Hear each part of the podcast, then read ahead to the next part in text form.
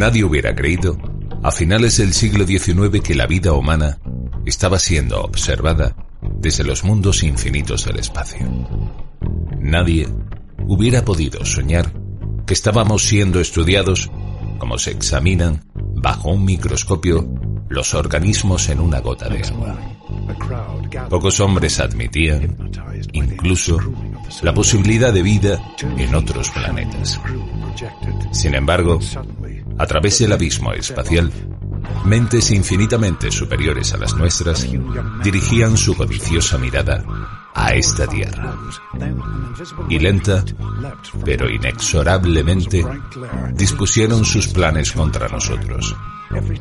De forma alarmante, un amanecer de un día oscuro, una serie de objetos cayeron en nuestro planeta y de su interior brotaron unos hombrecillos verdes portando unas máquinas destellantes colgando del cuello, cuando de repente, cogiendo esos mecanismos, comenzaron a soltar flashes a diestro y a siniestro.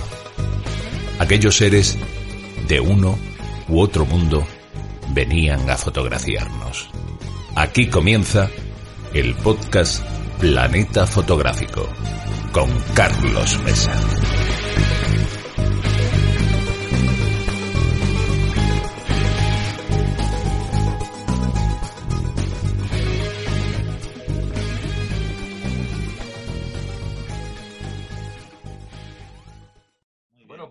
Comenzamos eh, un una nueva edición del podcast Planeta Fotográfico, que en este caso es el final de temporada. Este es el último podcast de la temporada eh, que finaliza en este en este agosto del 2020. En septiembre ya volveremos, pero ya estaremos en el estudio fotográfico como de costumbre, si no pasa nada y no tenemos nuevos problemas de confinamiento y nos dejan salir ahí fuera.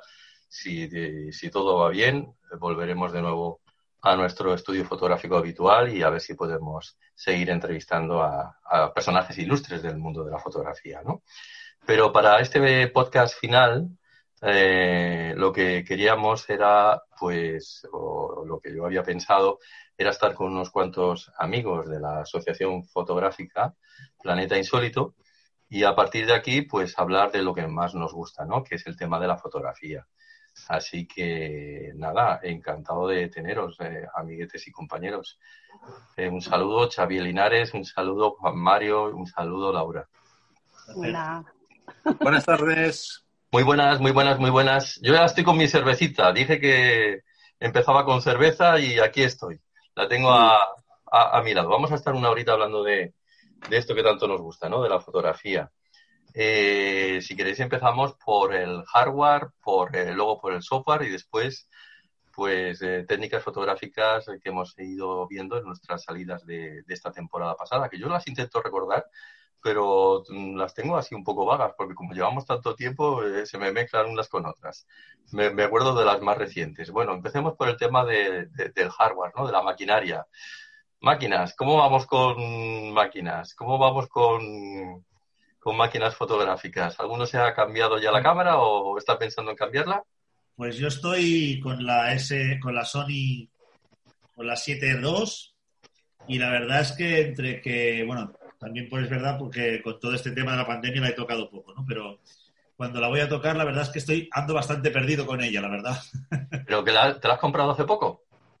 Sí, hace como unos cuatro meses o cinco, pero la he utilizado poquísimo y por tanto, pues bueno, me, todavía me cuesta un poquito, ¿no? Porque es bastante diferente al anterior que tenía. Pero bueno, estoy en ello y intentando, pues eso, aprenderla. Oye, ¿cuál es la que tenías anteriormente que no la recuerdo? Antes tenía una 7, una simple, una Sony 7, una Alpha. Ah, vale, vale, vale. Una Nex 7. Sí, ahora he cambiado a esta, a esta R2, que va muy bien, parece ser, por lo que dice José. tengo, que hacer alguna salida con él, tengo que hacer alguna salida con él, a ver si, si me da clases particulares. Pero bueno, estamos en ello, estamos en ello. No, la verdad es que la Sony están dando mucha guerra este año.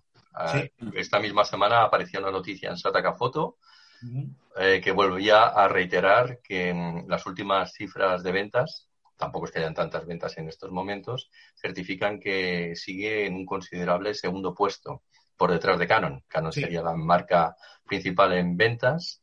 Eh, Sony iría a continuación y finalmente iría, a la saga Nikon, que se nos ha quedado en esa tercera posición y, me sabe mal por los nikonistas, pero no, no sale de allí, ¿no?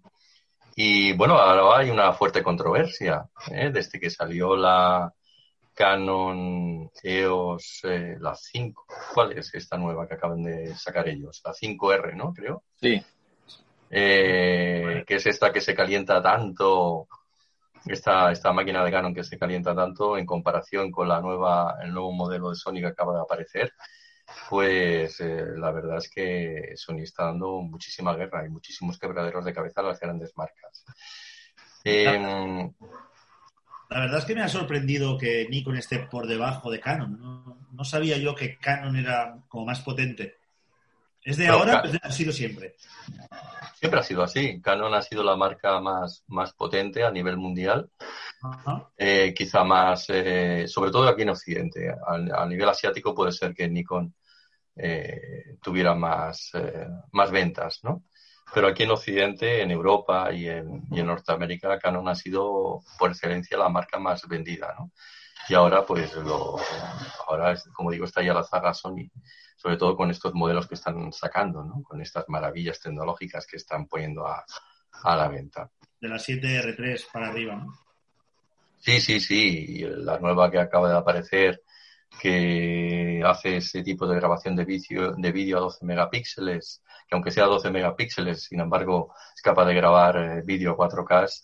Bueno, eso es una auténtica maravilla porque no se calienta absolutamente nada y permite grabar tantos, eh, tanto minutaje como batería tengas. O sea que mientras los nuevos modelos de Canon a los 20 eh, minutos o 10 minutos se autodesconectan por sí solas, parece ser que Sony acaba de, vamos, le ha podido superar porque tiene eh, esta nueva cámara o estas eh, cámaras nuevas que pueden grabar tantos minutos como quieran sin calentarse lo más mínimo, ¿no? Y sobre todo, pues, sin tener que detenerse, que es lo verdaderamente importante, porque claro, si tú tienes una cámara que, te ha costado tres mil y pico euros, cuatro mil y pico euros, y resulta que a los 20 minutos se detiene y tienes que estar esperando 10 minutos o 15 a que se enfríe para volver a grabar, pues ya me dirás tú.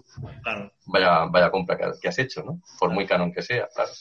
Y ahí es donde están estas EOS 5R y la 6R, que son las que están dando estos problemas de recalentamiento. Bueno, Laura, ¿tú te has comprado algo?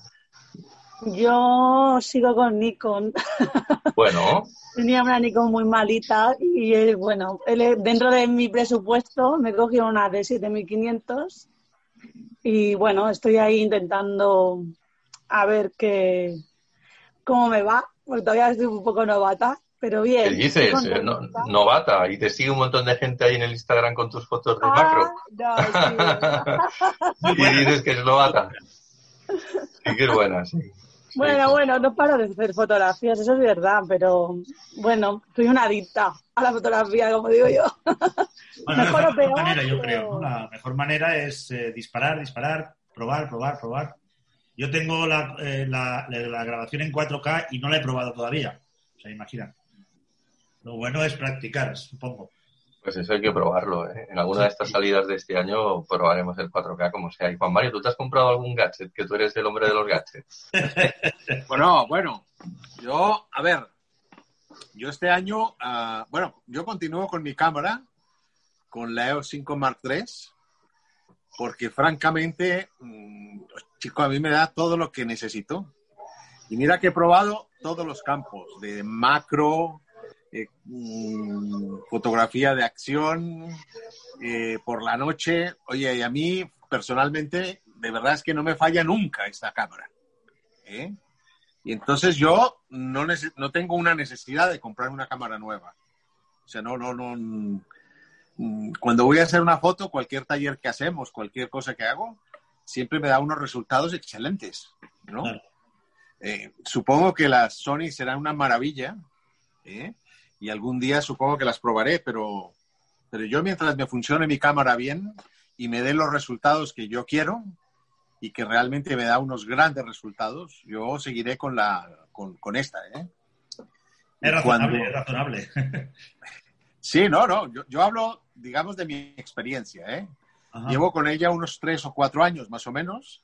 Y francamente es que nunca me ha dejado la estacada. ¿eh? Nunca, nunca, nunca. Y me ha hecho fotos de una gran calidad.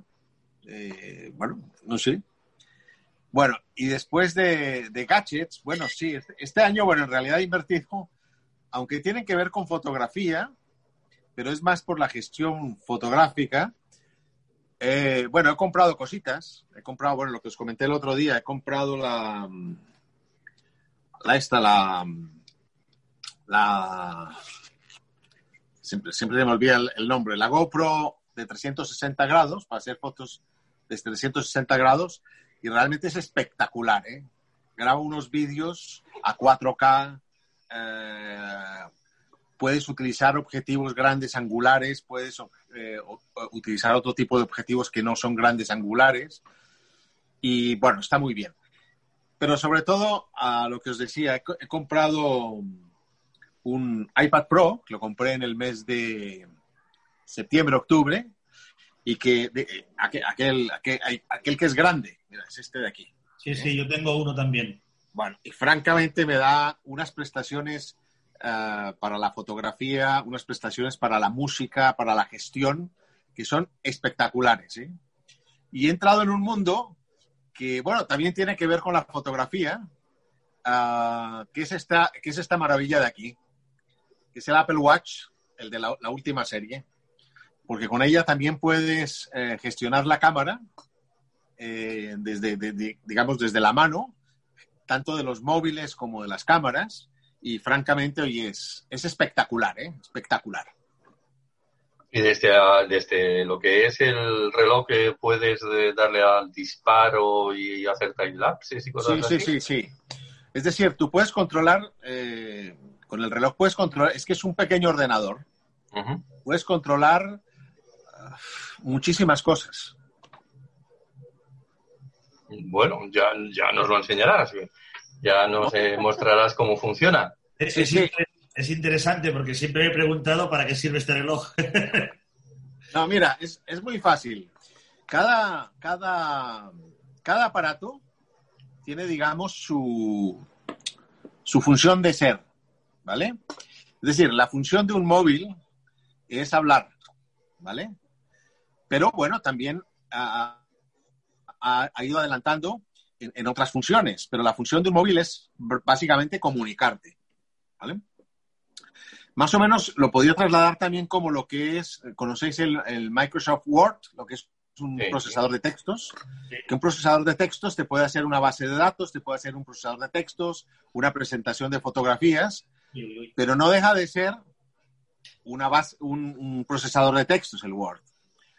¿Eh? Se puede avanzar mucho, pero si queremos realmente hacer cosas uh, profesionales, yo creo que se ha de ir a lo específico de lo que es cada una de estas cosas. Entonces, un ordenador pues tiene su función de ser, un iPad tiene su función de ser, un, un, teléfono móvil tiene su función de ser y este reloj tiene su función de ser.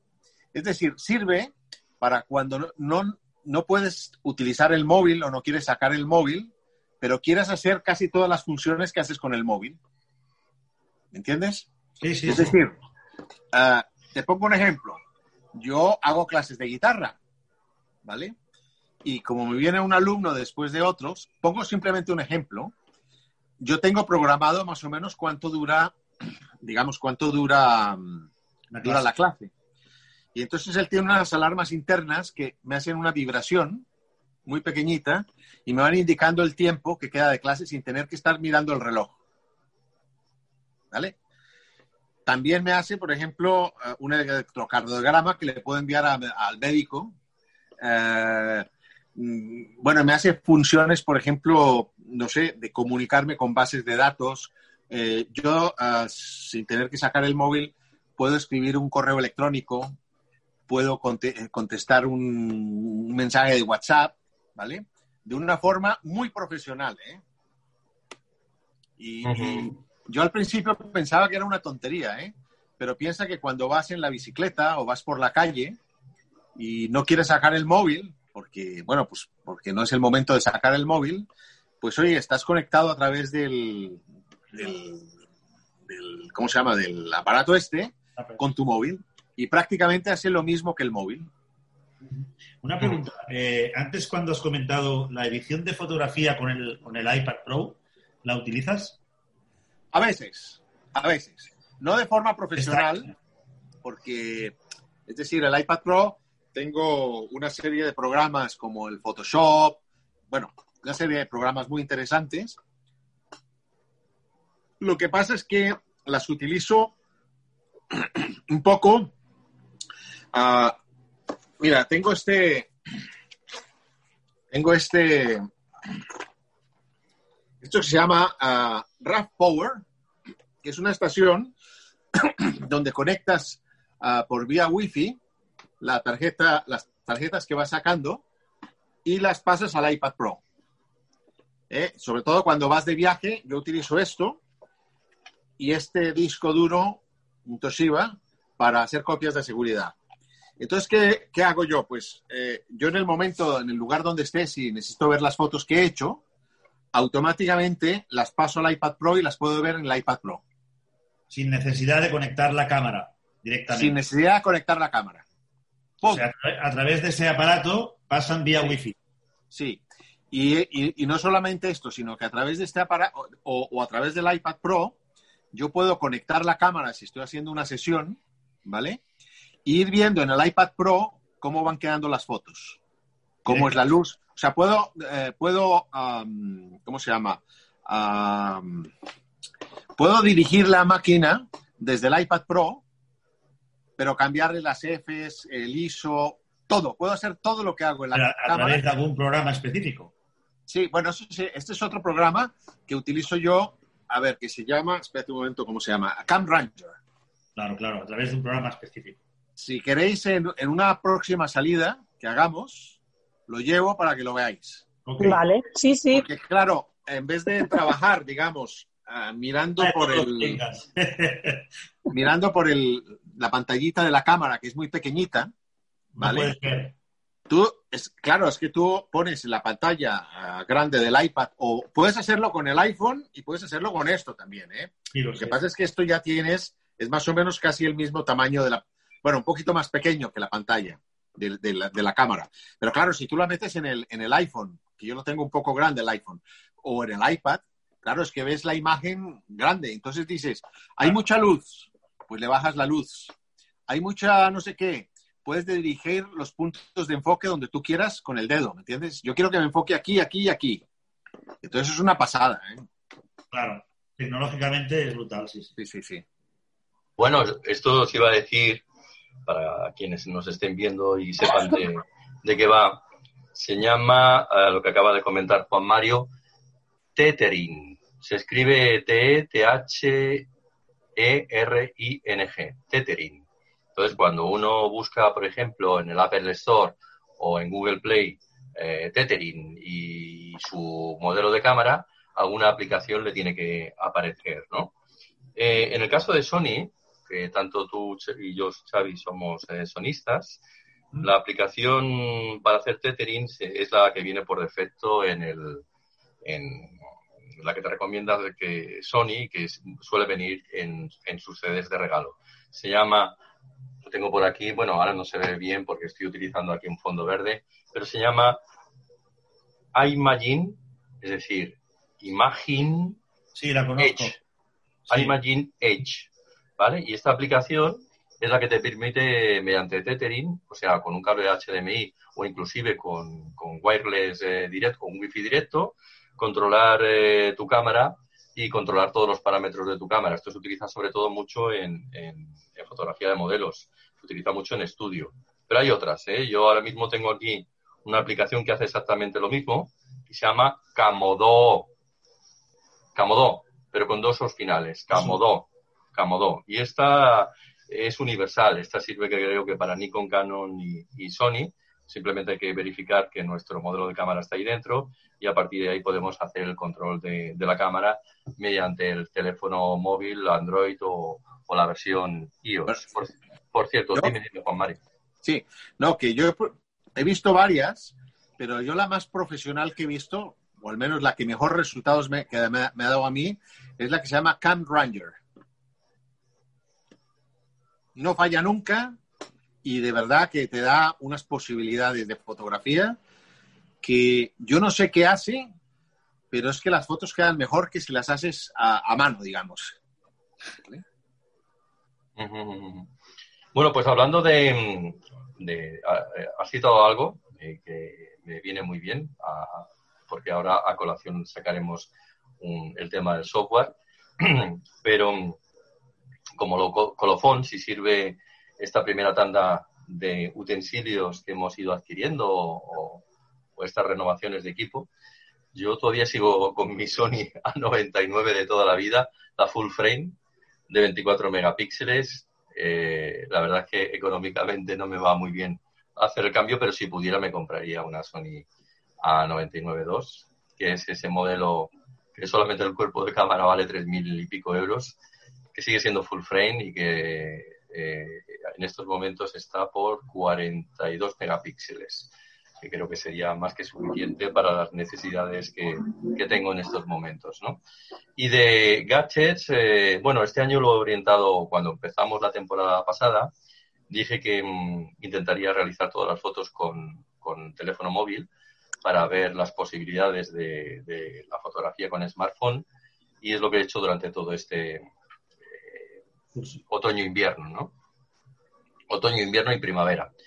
Y ahora ya, bueno, ahora ya lo aparco, ya sé hasta dónde se puede llegar. Creo que tengo ahora bastante información al respecto. Y lo que me compré último fue una carcasa submarina específica para mi modelo de móvil. Luego hablamos de esto cuando llegue el momento de las, de las salidas fotográficas. Y también le compré una lente anamórfica para grabación de vídeo, que es ese tipo de lentes anamórficas también sirven para, también se pueden adquirir para cámara reflex y las lentes anamórficas, eh, yo estoy fascinado, ¿no? Son ese tipo de lentes que te estrechan la, la, imagen en el momento de la grabación del vídeo, porque esto es para vídeo sobre todo, y que después ya posteriormente en la edición eh, te salen eh, completamente alargadas, las, las secuencias salen completamente alargadas en ese formato cinemascope, ¿no? En esa especie de formato así muy,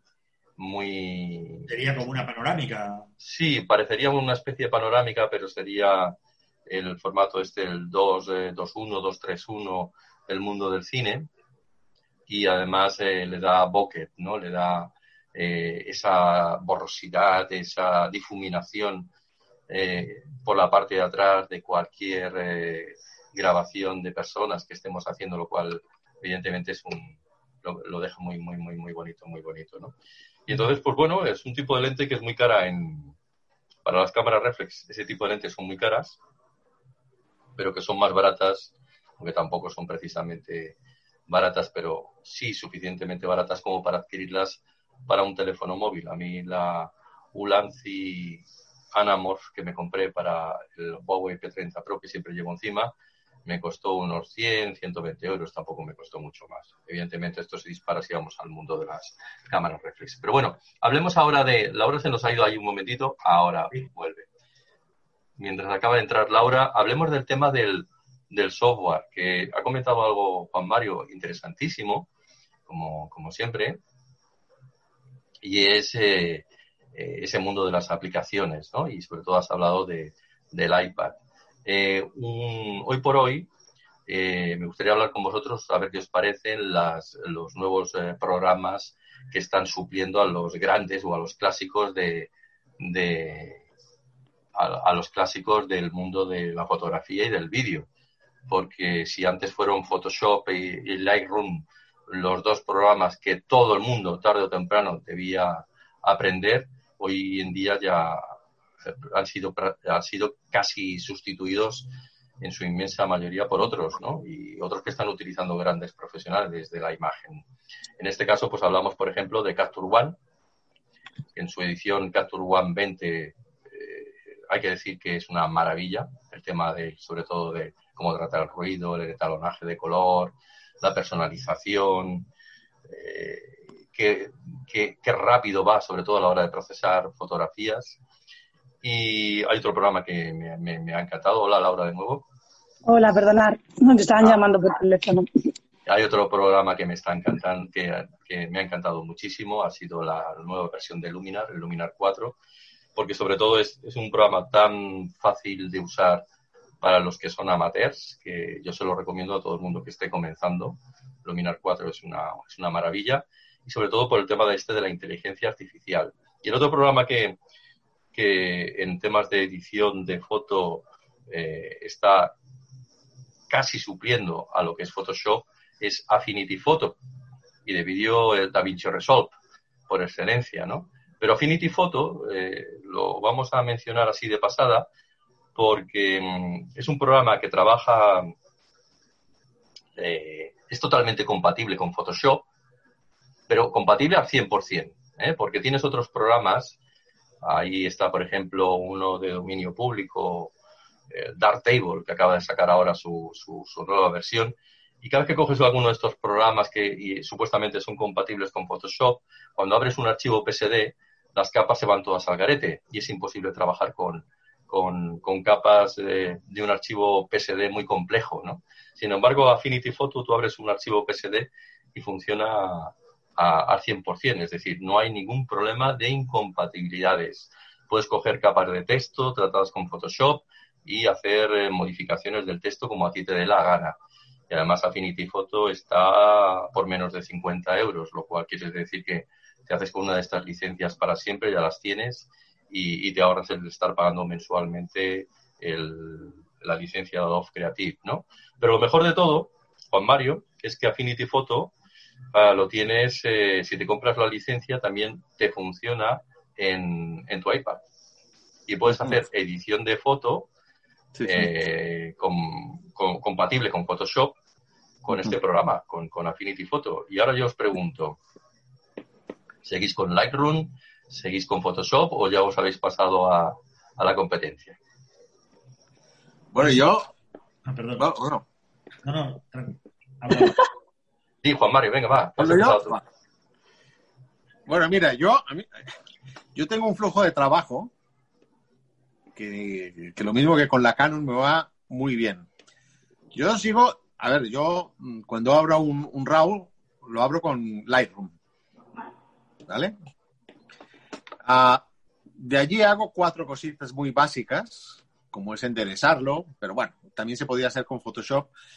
Y de ahí me marcho a Photoshop, porque yo creo que Photoshop todavía es un programa que tiene una, una cantidad de recursos impresionantes. Lo que pasa es que es un programa complejo, que se ha de estudiar, que se ha de gastar muchas horas. No es un programa fácil. Y quizá el problema que tenga Photoshop no es que no sea bueno, sino que se ha de saber mucho para poder sacarle resultados. ¿Vale? Claro, yo, por ejemplo, Juan Mario, yo eso no lo puedo utilizar mucho porque no tengo tiempo y a mí el que me va mejor es el Luminar 4. Súper sencillo, súper rápido y, y claro, yo ahora sé ahí para Photoshop o el, no puedo, o el cuarto One, no tampoco. O sea que el Luminar 4 me va genial. ¿Qué coste tiene el Luminar 4? Está saliendo, está saliendo creo que por eh, alrededor de unos cinco, entre 50 y 60 euros. De una vez. De una vez. Yo es que estoy con Photoshop también. Supongo que porque desconozco también un poco lo que hay por ahí.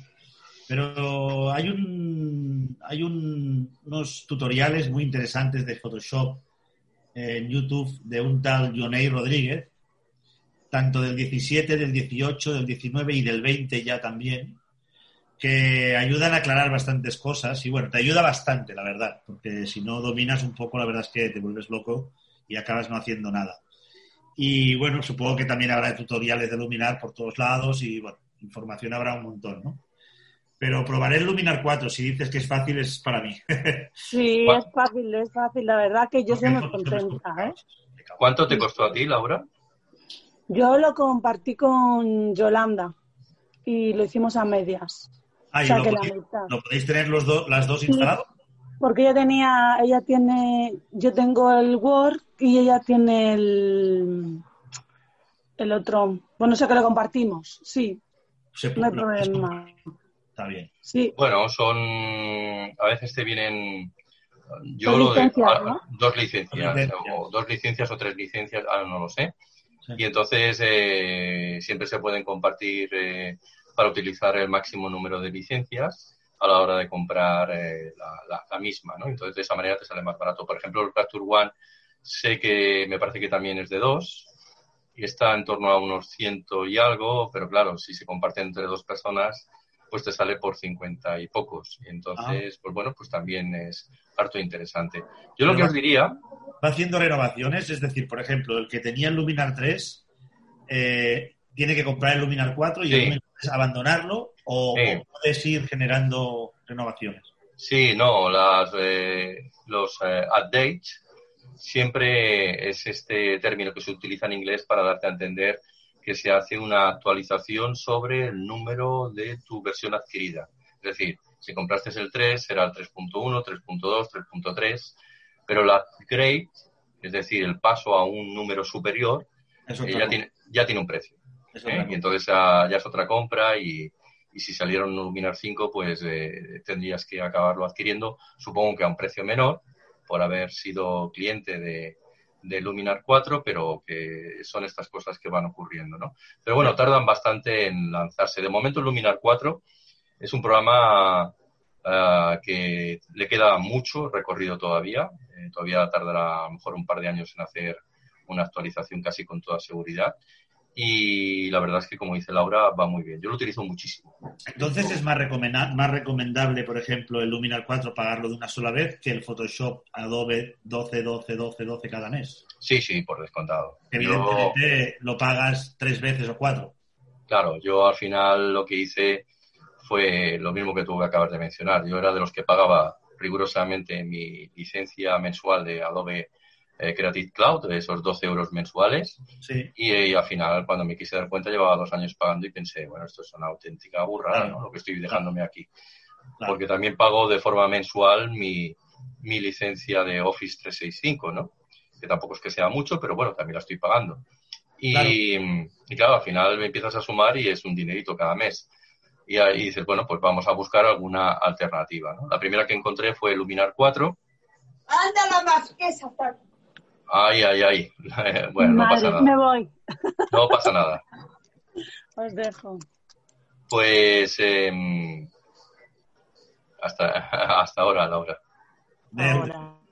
Pues, eh, pues nada, que la licencia esta eh, la estoy y la, la, he pa- la pagué una sola vez, es la que estoy usando y estoy muy contento porque es un programa que, como digo, trabaja ah, de forma una, forma muy especial, ¿eh? con capas también, por, por descontado, pero es que es tan sencillo y sobre todo tiene ese tratamiento de la inteligencia artificial que me gusta tanto, tanto, tanto, que los resultados son prácticamente increíbles, ¿no? La sustitución de cielos me parece maravillosa y eso de introducir objetos dentro de la sustitución de cielos o el tratamiento de las pieles que hace cuando estás trabajando con fotografía de retratos es, es, es increíble.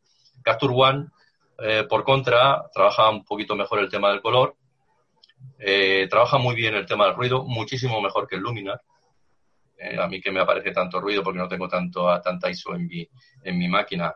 A veces eh, es recomendable abrir el Capture One y hacer el, el, el denoise, el, el, simplemente quitarle el ruido a la fotografía de este Capture One. Y lo que tiene también Capture One es que puedes eh, exportar el, a lo mejor cuatro o cinco imágenes al mismo tiempo, cada una de ellas con un tratamiento de color completamente distinto y no tardará más de un segundo en exportar cuatro o cinco fotos de golpe. Tú intentas hacer eso desde un Luminar 4 y cada exportación de fotografía se puede tirar alrededor de 10 o 15 segundos. O sea que eh, en ese sentido Capture One gana por goleada. Y lo que le digo a Juan Mario, Juan Mario, mírate cuando puedas Affinity Photo porque tiene, es, que, es, que, es prácticamente un clon de, de Photoshop. Sí. O sea, es un programa de esos que hay que aprenderse a fondo sí, sí. porque eh, es un programa complejísimo.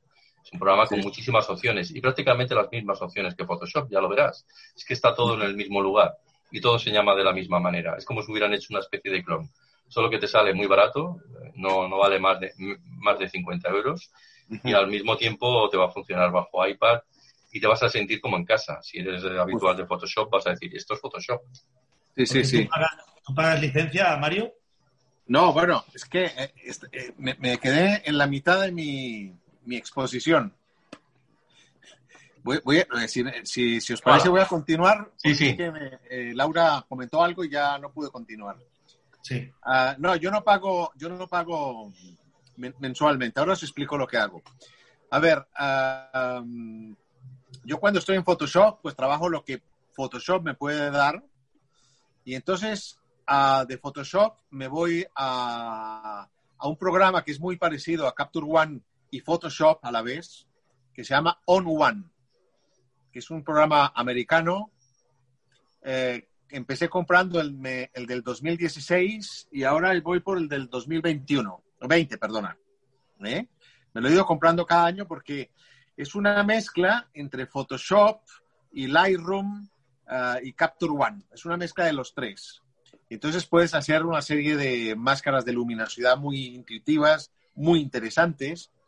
Bien, eh, cuando termino en este programa de Capture One, me vuelvo otra vez a Photoshop, retoco lo que tenga que retocar allí y de allí vuelvo otra vez a Lightroom y doy los últimos retoques pequeñitos de, bueno, que quiera, que quiera darle, porque Lightroom tiene una serie de herramientas también muy interesantes para hacer los últimos retoques. Y de ahí ya lo exporto. Entonces, a ver, Lightroom, yo estoy con el Lightroom 5, que es el programa, ah, la, última versión que salió que pagabas la licencia. ¿Vale? Entonces, eh, bueno, yo pagué la licencia, no me acuerdo cuándo me costó, pero bueno, lo tengo aquí en el ordenador y lo puedo utilizar las veces que quiera. Y de Photoshop, tengo un Photoshop que me pasaron pirata, que es el 5, y que me da las prestaciones que yo necesito. ¿eh? No necesito lo, último que está saliendo, porque en el fondo lo que hacen es ah, variar sobre el mismo tema, hacer, eh, hacer algunos arreglos, evidentemente, algunas novedades, pero las variaciones no son excesivamente caras entre, un entre una versión y otra. Entonces yo estoy con el 5, que es pirata, y me funciona de maravilla.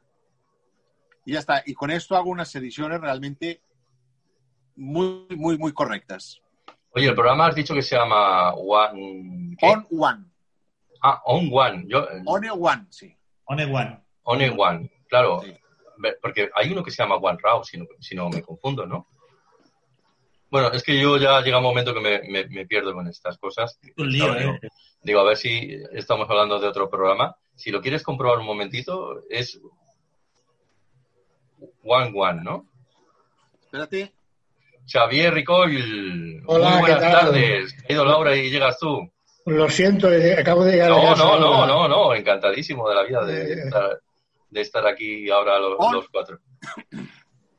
Perdón, es ON uno, si no me equivoco. Pues, espérate, ah, mira el ordenador, te lo digo exactamente. Bueno, mientras lo acaba de mirar y corroborar Juan Mario, yo creo que sí, que este es el programa que, mencionaba. Pero bueno, eh, llegamos a ese final de la segunda parte, ¿no? Eh, en donde mm, queríamos eh, comentar o íbamos a hablar de, un poquito el, software que estamos utilizando todos y cada uno de nosotros. ¿Corroborado? ON1. ON1. Sí, sí. Vale, pues tomamos nota. Luego lo miramos ahí. Dime. Te envío una foto o me das de dar permiso. Te muestro dos o tres fotos que he editado con esto y verás que... Vale, pues venga. Sí, sí, claro, por, descontado. ¿Cómo lo puedo hacer para... Para, enviarlas. Eh, espérate, yo creo que si te doy permisos... Compartir pantalla puede ser. Sí, es compartir pantalla, si la quieres compartir, pero te voy a hacer coanfitrión para que no tengas problemas. ¿Vale? Ahora mismo ya eres coanfitrión y ya puedes enviar, eh, compartir tu pantalla con nosotros. Muy bien. Bueno, ahora, estás de lado. sí, bueno, espérate que voy a buscar las fotos para que veáis por cosas que hago. Eh, un momento, un momento. Voy despacio. Te esperamos. Esto del Zoom. Saludo a Xavi de momento. Por ejemplo, esta es una Ah, foto. Ahí está. Una de las fotos de las- nuestras salidas. Sí, esta la recuerdo muy bien. Maravillosa. ¿Eh? Maravillosa. Esta es una foto preciosa. Bueno, pues es una fo- foto arreglada con estas tres cosas. A Oye, ver ¿no? si puedo compartir otra. Pero una pregunta. eh, ¿qui- ¿Quieres decir que con Photoshop solo no podrías conseguir ese resultado, por ejemplo? A ver, Photoshop me da una serie de cosas que son muy positivas, pero no me las da todas. O al menos no se las sé ver. Por ejemplo, el tratamiento del color me, me va mejor con el On One. Pues por eso vas de un programa a otro, ¿no? Exacto. Voy cogiendo lo que mejor me da uno y lo que me da, mejor me da el otro. Está bien. ¿eh? Mira, esta foto, por ejemplo, también es muy interesante. No sé si os ha llegado. No. No, todavía no, todavía no. No. Tienes que compartir la pantalla. Ahí está. Ah, Es una Vale. foto hecha en Mauritania. Wow. una foto muy bonita. ¿eh? ¿Lleva filtro o, o le pusiste ese- posteriormente ese cielo? No, no, no lleva filtro, ¿eh? Lleva, ah, ¿cómo se llama? Lleva mm, mucho trabajo, pero, pero lo que pasa es que ahí el, el problema que tuve allí es que me quisieron, el ejército me detuvo, me quería quitar del equipo porque pensaba que era un periodista. Yo les dije que no era periodista, no se lo creyeron porque iba a hacer unos conciertos allí en Mauritania. Y entonces, bueno, me, me llevaron un poco preso, es decir, me pusieron unas esposas, me subieron a un camión, me Oh. quitaron el equipo y entonces ahí tuve la suerte de que llegaron los de la embajada y me sacaron de allí. Y bueno, Una tienes, anécdota. tiene esa historia la foto. Bueno, anécdota si termina bien. Si no termina bien, Sí, no, termi- ter- terminó muy bien, terminó muy bien. Ahora os quería mostrar otra así que hice con el Lightroom y que realmente quedó espectacular. A ver un momento, si la puedo encontrar aquí. Claro, claro. Un segundo, ¿eh? Sí, sí. favoritos, que es una foto que vale la pena. Mira. Esta fue mi foto de este año. ¿Vale? Donde he unido. eh, ¿La veis o no? sí, La vemos, la vemos. Vale. Donde he unido pues las dos cosas que hago así que, que es la música y la fotografía. Ajá. Pero está sobrepuesto todo, ¿no? Sí, bueno, sí, este es un montaje fotográfico. Claro. Es decir, la cámara es mi cámara aquí en el estudio Ajá. Y la foto, eh, esta foto está sacada en Olot y esta carretera es una fotografía que saqué en Sudamérica. Y entonces, con estos programas logro hacer estas cosas. Ajá. Está muy bien. Es espectacular. Esto ya va más allá de una simple doble Pero incluso la sombra, la sombra eh, de, de tu persona, Todo, todo está hecho por mí. esta sombra está puesta también, ¿no? Todo, claro, claro, claro. Todo está hecho por mí. ¿Cuántas horas de trabajo hay ahí? No, esto quizá unas tres o cuatro horitas. Yo, Ah. si queréis, en, en- en- en alguna ocasión, y si a Carlos le parece bien. ¿vale? Pues eh, os explico cómo hago todas estas cosas. Pues yo Mira, estaría esta. encantado. Esto es, en, eh, esto es eh, también un fotomontaje, evidentemente, Ajá. hecho en el ah, Parque Natural del- de los Andes el año pasado, en Colombia. Preciosa. Muy bonita, ¿verdad? Sí. Sí, sí. Bueno, y ahí os podía montar, mostrar muchísimas fotos. No, no quiero tampoco acaparar. No, sí, va bien, va bien. Incluso No, no, te sí, diré que si tienes que si tienes alguna de la temporada, ahora la veamos, porque, claro, eh, hemos hablado de dos cosas. Hemos hablado del, del tema del, de- del hardware, hemos hablado un poquito del software, pero ahora toca hablar de las salidas, que las has mencionado, ¿no? Hemos hecho unas cuantas salidas a lo largo de todo este año y cada uno tendrá sus eh, preferidas. Yo te acabo de ver la foto del día que fuimos al acuario y Sí. es fascinante ¿eh? esa fotografía. Esa la hiciste en el acuario de Barcelona. En el acuario de Barcelona. Sí. Si la quieres volver otra vez a mostrar, nos la muestras. Y así Yo la, recuerdo muy bien, la fotografía. Yo estaba al lado tuyo cuando tú la estabas haciendo y la recuerdo muy bien. Y el resultado Sí. es bueno. A ver, a ver, si- un momento, a ver si la encuentro otra vez. El resultado es brutal. Un momento, a ver dónde está. Se me ha, se me ha escapado, se me ha ido. Bueno, lo hemos visto, ¿eh? Si- si Ostras, ahora la- no sé la- dónde la, me- no sé dónde la metí. Vale, Mira. no te preocupes. Esta es una foto con la cámara de 360 grados. Es, es el, ah, el viñet de Siches. Sí. ¿La estáis viendo o no? Sí, Ahora- sí, la hemos visto. Ahora no, pero, pero la, la hemos visto, la hemos visto ahí un, mom- un momentito. De esas de 360 grados tengo, yo también tengo unas cuantas Sí. y últimamente estoy haciendo muchísimas por, por, por eh, las rutas estas que estoy realizando en verano, la verdad. Pero la de la que la que, te- la que nos has mostrado hace un ratito de, de- de Yo ese, no sé subma- si- de ese submarinista que se ve a través del ojo de pez, Sí, ahora, de- ahora, del- ahora la vuelvo a buscar. Yo no sé si es una cuestión de que cada uno ve la fotografía a su manera y de a su forma. esta, Estas muy buenas. el de- que se ve a través del ojo de buey, no ojo de pez, que se ve a través del ojo de buey y el niño y el niño haciéndole una fotografía con su teléfono móvil al submarinista Bueno, a ver, bueno, es, es- a- apasionante Sí, os voy a explicar esta fotografía. En realidad, Xavi, esta es diferente a la que tú viste, Ah, ¿vale? sí. A ver, este niño, si abrís un poco el- la foto, veréis que en el móvil no sale el submarinista. Este niño estaba en otro lado haciéndole una foto a un acuario, Sí. ¿vale? Y entonces yo logré coger esta foto de este submarinista que estaba solo, ¿vale? Sí. y le coloqué el niño, que el niño estaba mirando al revés, eh, eh, volteé la foto y la puse a la izquierda, ¿vale? Y hice el, tra- el montaje, digamos. Sí. ¿Vale? Bueno, pero aún ya sí es espectacular. sigue siendo Bueno, espectacular Se es la- más se o la menos envié- el mismo, el mismo concepto que de la foto que tuviste, Xavi. Es, el mismo, es lo mismo, ¿eh? La- Sí, sí, sí. pero en la foto que, que hicimos habían dos niños. Es que a veces pasa lo siguiente, que cuando estás haciendo fotos, no, ah, ah, no es el momento. Es decir, eh, la persona no ha pasado por allí o vas a hacer la foto y pasa un autobús y te tapa, ¿me entiendes? Ya, ya. O se va el sol en aquel momento.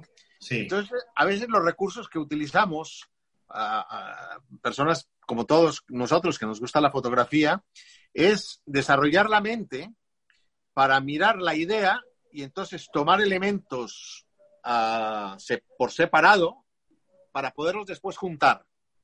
Esto es un entrenamiento muy interesante que es muy, muy importante desarrollar, especialmente en la fotografía, que es tener la capacidad de ver claro dos cosas o tres cosas a la vez, diferentes, para después poderlas juntar. ¿Me entiendes? Ya. Y entonces, esto tenerlo claro antes de salir a hacer la fotografía. Sí. ¿Vale? Por ejemplo, a mí me gusta mucho cuando viajo hacer retrato. Y yo una de las cosas que hago es salgo a caminar, ¿vale? Vamos a suponer, eh, hablemos de Marruecos, me voy a una Medina y busco un lugar en la Medina donde haya un fondo que a mí me interesa mucho con una luz determinada, a una hora determinada, ¿vale? Y entonces busco el lugar y busco el lugar de donde, digamos, de donde eh, ir a cazar, por decir así, donde me voy a colocar. Entonces, a veces, pues, eh, si, si, en ese lugar ah, la gente pasa mucho, muy cerca de ti, que te puedes encontrar con problemas ah, de que te llamen la atención que los estás fotografiando, suelo llamar a una casa y pedir permiso para subir a la terraza de la casa o a una habitación de la casa, les pago un dinerito, eh, y me tomo un té, o si hay una cafetería lejana, y entonces me pongo en el lugar exacto, en la hora exacta, y nada, es cuestión de ir disparando, pam, pam, pam. Y entonces, claro, te salen unas fotografías con una luz espectacular, ¿vale? Con, ¿cómo se llama? Con una, con una gente que no te está mirando, porque no, no me acerco, es decir, lo intento hacer relativamente lejos para, para que la expresión sea auténtica, ¿vale? Y si, y, bueno, y para, para asegurar el tiro, hago unas cuantas fotos con el fondo ah, sin gente. Porque después, a lo mejor más adelante, puedo encontrar otra persona en otro lugar que la puedo situar en ese sitio. Que es lo que me ha Ya, pasado ya, en esta foto que estáis viendo. Sí, sí, está, está muy, muy interesante. Son, son fotomontajes, de hecho, ¿no? Sí, sí, es un fotomontaje. Es un Sí, fotomontaje.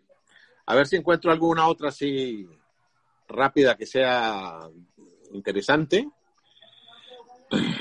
Es que tengo ahora tantas fotos que... Sí, llega un momento que ya se tienen tantas que cuando quieres buscar la que te interesa Mira, es difícil. esta está hecha en las Ramblas después de una de las clases que hicimos, Carlos. A ver. Y me gusta hacer, siempre escribir alguna historia. Y si os fijáis en esta fotografía de este señor, ah, os enviaré el escrito que hice, un escrito muy bonito sobre la, la madurez, la gente mayor. Pero lo que más me hizo, digamos, me, me inspiró, es el anillo que tiene en el dedo meñique. Sí. ¿Eh? porque es un anillo de mujer y vete a saber en qué estaría pensando en este, este hombre, Sí. ¿no? Este hombre debía, Eh, ¿Estabas muy lejos de este hombre? eh, debía estar a unos 30, 50 metros, quizá. O sea, él no sabía que le estabas fotografiando. No, no, no, no, no. Es que, ¿sabes qué pasa? Que la fotografía, si tú la haces de cerca, primero la persona te pregunta por qué me fotografías. Sí, es complicado. Entonces tienes que explicarle. Normalmente la gente se deja fotografiar. ¿eh? Le explicas una historia, le dices, mira, estoy haciendo un book o estoy haciendo una cosa, y normalmente se dejan fotografiar, ¿vale? Pero ya posan. ¿Entiendes? Ya es diferente, sí. Y entonces Sí, ya pierde, ya, ya posa, pierde el encanto. Mm. ya, ya está posando. Sí, sí. Es- es- Este señor, pues estaba tomando el sol y nada, pues eh, le hice unas cuantas fotos y esta me gustó muchísimo. Está muy bien. La fotografía es, es espectacular. sí. Muy bonita. Pues hablando de, de- de salidas, yo no sé cuál de vosotros, cuál es la que más os ha gustado a vosotros. Yo, tengo, unas, una. yo tengo, yo tengo unas cuantas, ¿eh? Esta de, esta de mm, del acuario a mí me gustó sobre todo porque eh, también pusimos en funcionamiento una, una técnica, ¿no? Que llevábamos aquella especie de parasoles, ¿eh? que es eh, de goma, ¿no? Que se acoplaban a, a las lentes y que permitían acoplarnos con la cámara reflex, nos permitían acoplarnos al cristal de- del acuario. ¿no? Lo que pasa es que luego resultó que el acuario de Barcelona tenía un cristal un poco, un poco malo. Los cristales del acuario de Barcelona son malos porque el grosor de los mismos variaba según donde te posicionaras y entonces te daba distorsión de la imagen, aberraciones, la fotografía no salía demasiado nítida y entonces te daba un poquito de rabia aquello, ¿no? Pero bueno, lo, lo que, lo que queríamos era evitar los reflejos y gracias a aquel sencillo parasol de goma articulable eh, llegamos a, a conseguirlo. Entonces fue una, una práctica muy chula. La- lo único, el único problema es que no enfocaba bien, tenías que enfocarlo manualmente, porque el Sí. parasol tapaba el enfoque. Ah, esa es. Esta, Esa es. Xavi, esta es la, la- la- la original, digamos, la buena. Sí, esa es la que yo tenía en la mente, sí. Esta sí Esta que es. es auténtica, ¿eh? Esta es Esta es preciosa también, ¿eh? O sea, tampoco. Casi te diría que me gusta ah, incluso más que la otra. Bueno, es que este es un tesoro, ¿eh? es que para, eh, para encontrar ese momento, Es ¿sabes? espectacular. es espectacular. Es que piensa que a veces es el momento, pero una persona pasa por delante y cuando ha pasado ya el buzo se ha ido. Ya sí, sí, ha pasado todo el momento, el instante se Sí, fue. sí. Es que la fotografía es eso, ¿eh? Es Pero- el segundo, ¿eh? Sí. Esta la, esta la llegaste a enviar al acuario de Barcelona, ¿verdad? Sí, me parece que sí. Sí, que te dieron bueno, eh, los mejores agradecimientos del mundo porque sí, les sí, hicieras sí. esta fotografía. Bueno, pues mira, eh, yo, yo de las que he disfrutado mucho, porque la tengo todavía muy presente, ha sido la última salida a Calafató, que estaba Xavier Ricoll con, con, conmigo, con Edgar y con algunos amigos más. Y yo esa la disfruté muchísimo, porque como nos metimos, eh, primero que la cala era preciosa, ¿verdad, Xavier? Sí, sí, sí. Era, era muy bonita aquella cala. Un agua muy limpia y no, estaba muy bien. La fue una, una forma diferente de pasar también el día. Sí, y y es un- uno de esos sitios que no te lo esperas, porque todo el mundo cree que la costa, los que vivimos aquí en Cataluña, eh, que la Costa Brava es lo más bonito que, que pueda haber, que lo es, ¿eh? Porque irte a Cadaqués o, o a o a alguno de esos pueblos de allá arriba, la verdad es que es fabuloso, ¿no? pero no hay que desmerecer la Costa Dorada. ¿eh? y, la Mella, y, la Mella, de Mar es muy, muy, muy bonita. Yo estuve, estuve antes de ayer en Lampolla hmm. Y hay unos rincones maravillosos. Hay unos rincones allí. Y el delta del Ebro, con, toda, con todo lo triste que es, digamos, el paisaje, es maravilloso. Sí, mira, esta, esta, esta es de la salida que hicimos al Museo del Ferrocarril. Yo ¿eh? tengo buenos recuerdos. Yo creo que. Esta es muy chula, ¿eh? Sí, yo disfruté mucho ahí. Además, conseguí sacar unas fotos bastante chulas. Y aparte, como, como comparto la afición con los trenes eléctricos, pues me motivó especialmente, la verdad. Y es que además tenemos un museo. Es que. joder, vivimos en una tierra muy bonita. Me encantó. ¿eh? La, lástima de, de pandemia pero es que Cataluña, para quien nos estén viendo cuando acabe todo esto, que vengan aquí y que la disfruten. Porque nuestra tierra, nuestra tierra es preciosa y tiene de todo. ¿eh? Y el Museo del Ferrocarril es uno de esos museos desconocidos a, los que quizá nadie vaya y, mira qué fotografías se pueden llegar a hacer. y allí incluso no hay ningún problema en colocar un dron para, para filmar. Tampoco te, dicen nada al respecto y, ponen en funcionamiento las locomotoras. Entonces, eh, eh, es muy bonito, muy bonito. Y está aquí mismo, en Vilanova y la Geltrú, y al lado de la Fundación Víctor Balaguer, el gran escritor, ¿no? Ah, esa, también la, disfruté mucho. Fue un momento interesante el, el, movimiento encima de la locomotora. Sí, además íbamos subidos. Sí, sí, por eso que, es interesante. Yo no llegué a subir. Vaya.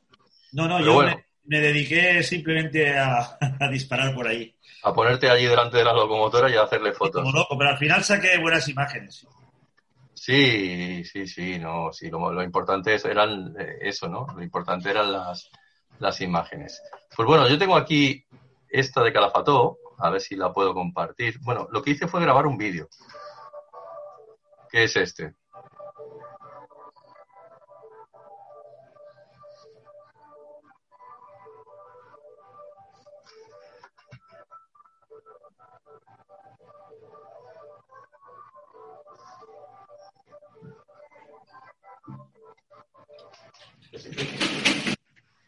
Lo, lo curioso, que lo estoy compartiendo. Ah, bueno, ¿lo habíais visto o, no? ¿Hola? Pero lo, mandasteis al. Ah, vale, espera, espera. ¿Se ve ahora? No. Está empezando, digamos. Ahora. Ah, ahora, ahora, ahora.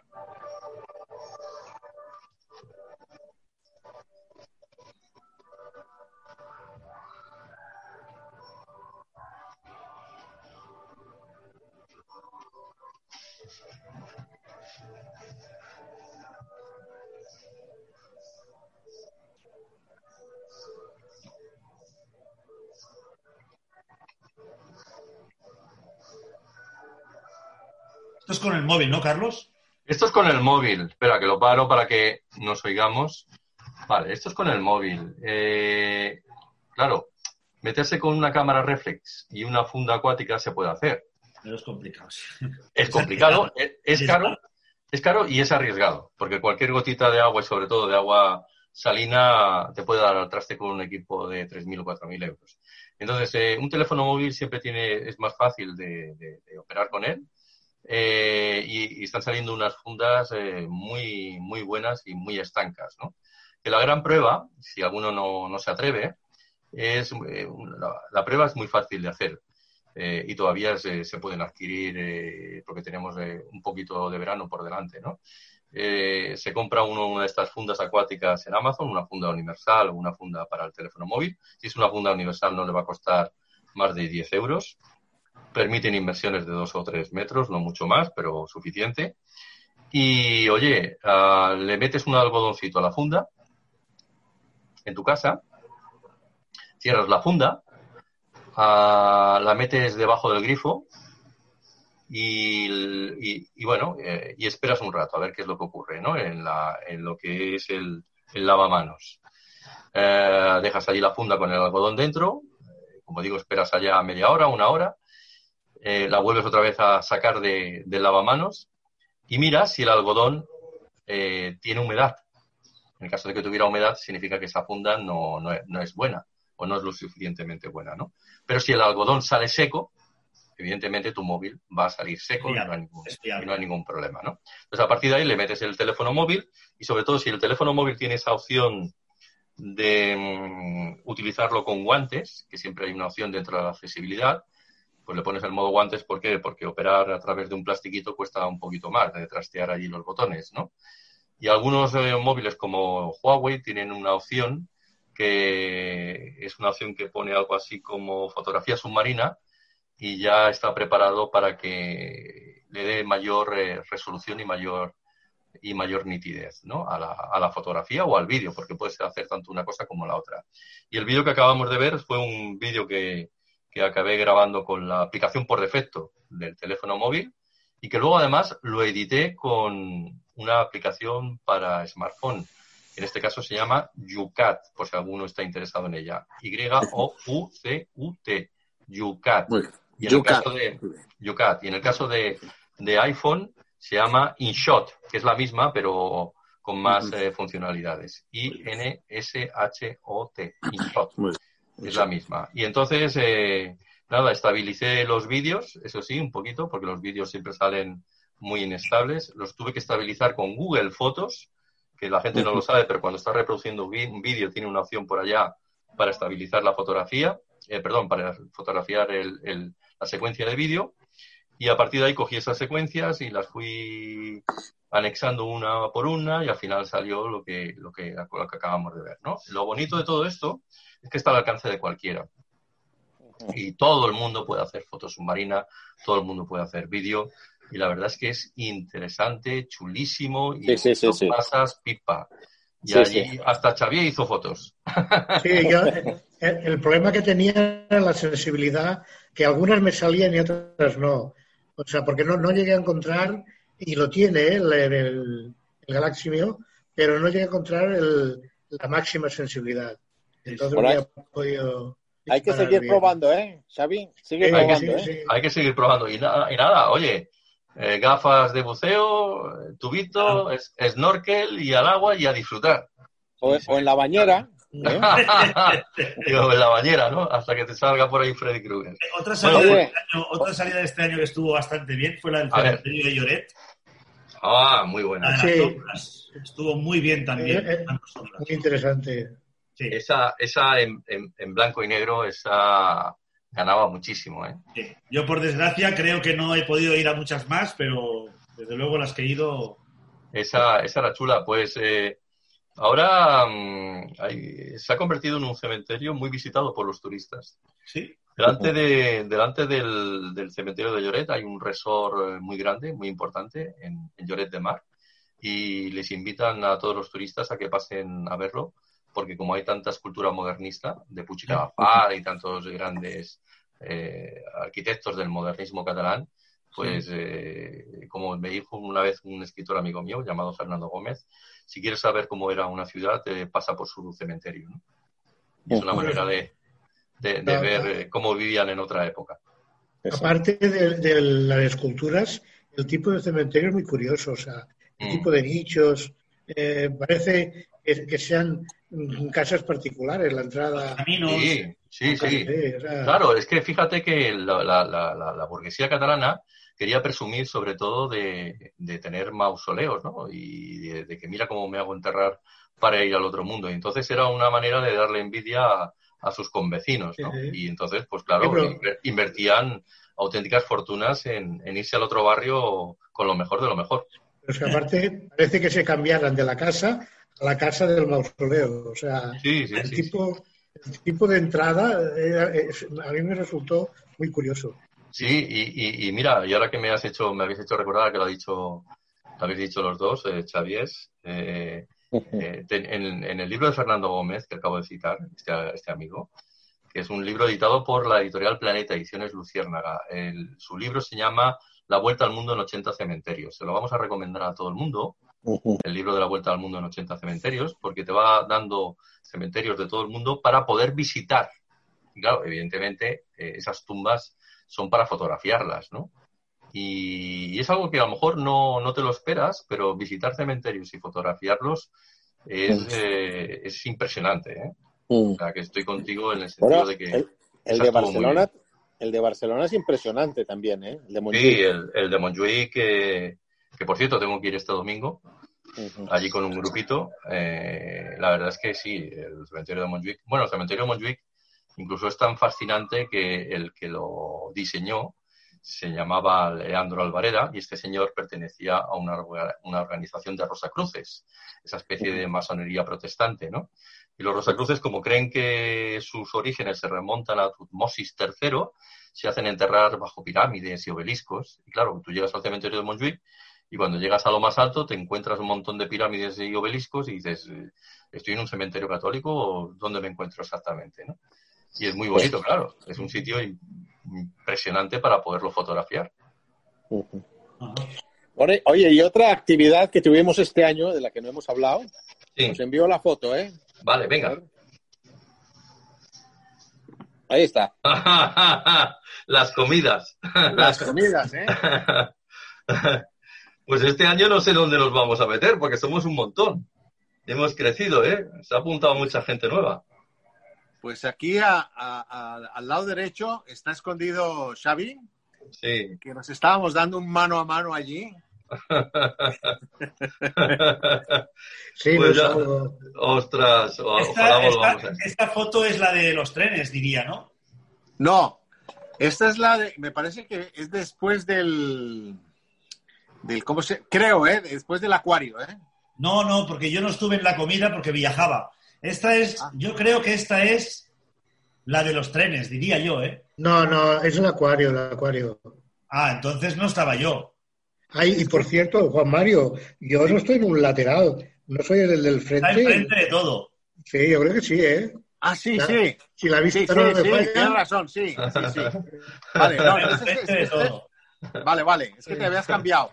Porque tú te habías sí. sentado aquí al lado mío, ¿te acuerdas? Sí, sí, sí, sí. Que nos pusimos ahí las Sí. pilas, ¿eh? Lo que no hubiera salido, sí, desde luego, todo lo que no querían los demás para nosotros. La, Olga nos controlaba, ¿eh? Estas, esta, a ver si lo volvemos a repetir porque esto era lo mejor de, de las salidas, ¿eh? esto de, de- del, del después, ¿no? Del, del break, del break. El break. Eh, pues eh, lo, que, lo que iba a decir, este año no sé dónde nos vamos a meter porque eh, somos unos cuantos más y aún hoy me llamaba una señora que quería haberse apuntado, pero que llegaba tarde y digo, digo, pues ya tendrá que ser para otro momento porque ya hemos cerrado cupos. Y, o sea que fíjate la cantidad de gente que hay interesada en este mundo de las salidas fotográficas. Y la señora de hoy me decía, es que me lo han recomendado tanto que hable con vosotros y digo, caray, eso debe ser que. Algo, algo haremos bien que, o que le gusta a la gente estas, estas salidas. Oye, ¿cuál más os ha gustado? Yo es que creo que no estaba en ninguna más, la verdad. No Bueno. recuerdo este, haber estado. La- la que hicimos en el- año pasado, ¿no? La que hicimos en el par del Xavier Ricol, la que hicimos en el laberinto del Garrey, ¿qué tal? Muy curiosa, muy curiosa. Lástima que, bueno, por lo que dijisteis, falta un trocito que de la autopista se lo cargó, pero es un lugar realmente fascinante. O sea, es, es diferente, es una cosa, eh, no sé si decir bonita, pero muy curiosa. Y aparte el entorno, toda la vegetación y tal, acompañaba mucho. El laberinto de Engarrey era, a ver si puedo poner por aquí alguna foto en el, en el. Instagram.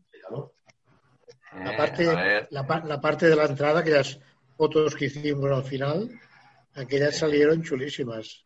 Aquí tengo mi, mi Instagram y ahí tengo una foto de estas cabañas tan pintorescas que este hombre se dedicó a construir mientras vivía, el, el tal Engarrey, ¿no? pero Sí. que este hombre ya ha fallecido y todo esto pues se irá perdiendo y se irá cayendo y es una pena porque se acabará perdiendo allí en, en la maleza. Eh, menos mal que había un señor, una especie de amigo suyo o discípulo suyo, que de alguna manera lo- lo sigue manteniendo y estaba allí cortando la maleza, ¿no? Y entonces le pedimos permiso, le pagué un dinerito para que nos dejara, nos acompañara y nos explicara un poco. Y el tipo se prestó a, a darnos por allí un garbeo y a enseñarnos qué es lo que quedaba todavía. Y, Mm. fue, y fue muy, muy chulo, la verdad. Ah, mira, del laberinto del Garrail también esa extraña cara, ¿no?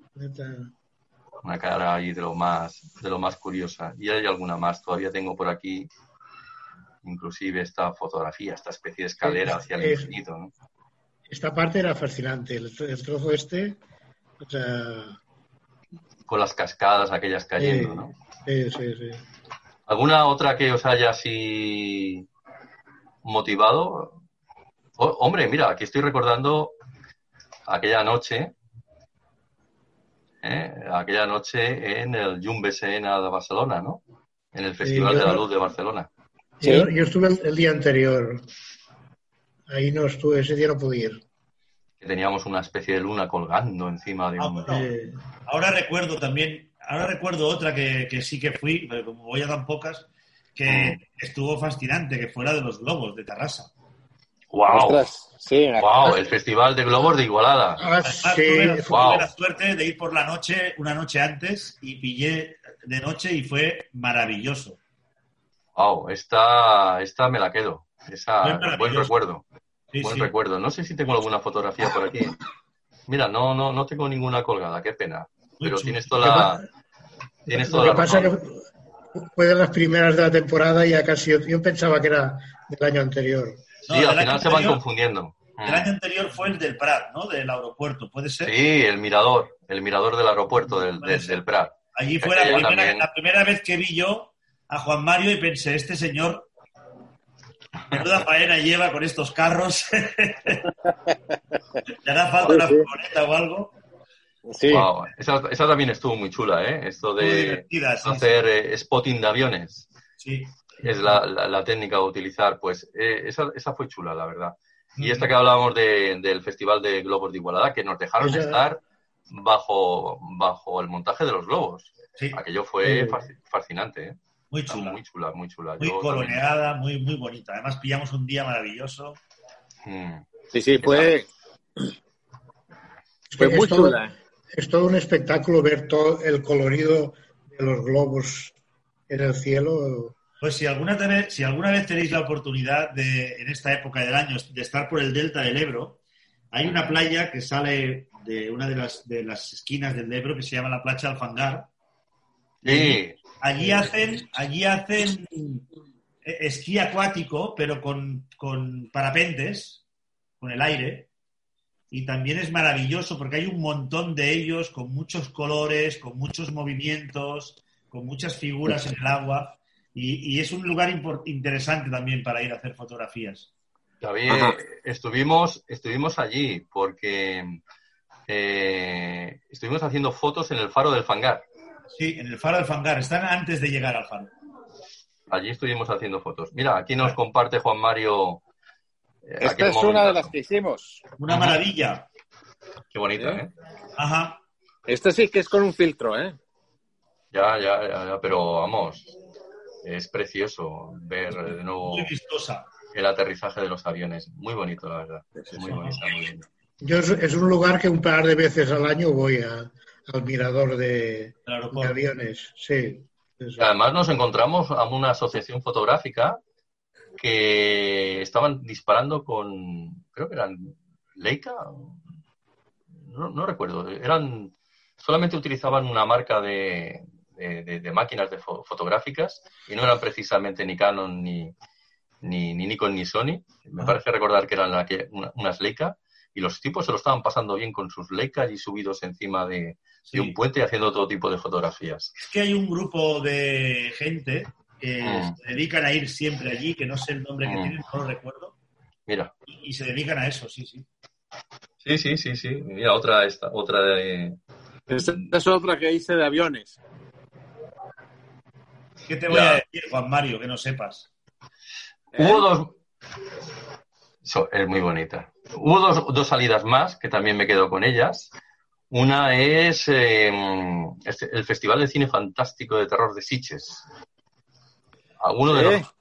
Tú también estabas, ¿no, Juan Mario? Sí, sí, sí, tanto. Sí, pero yo también estaba, pero de demasiada gente, ¿no?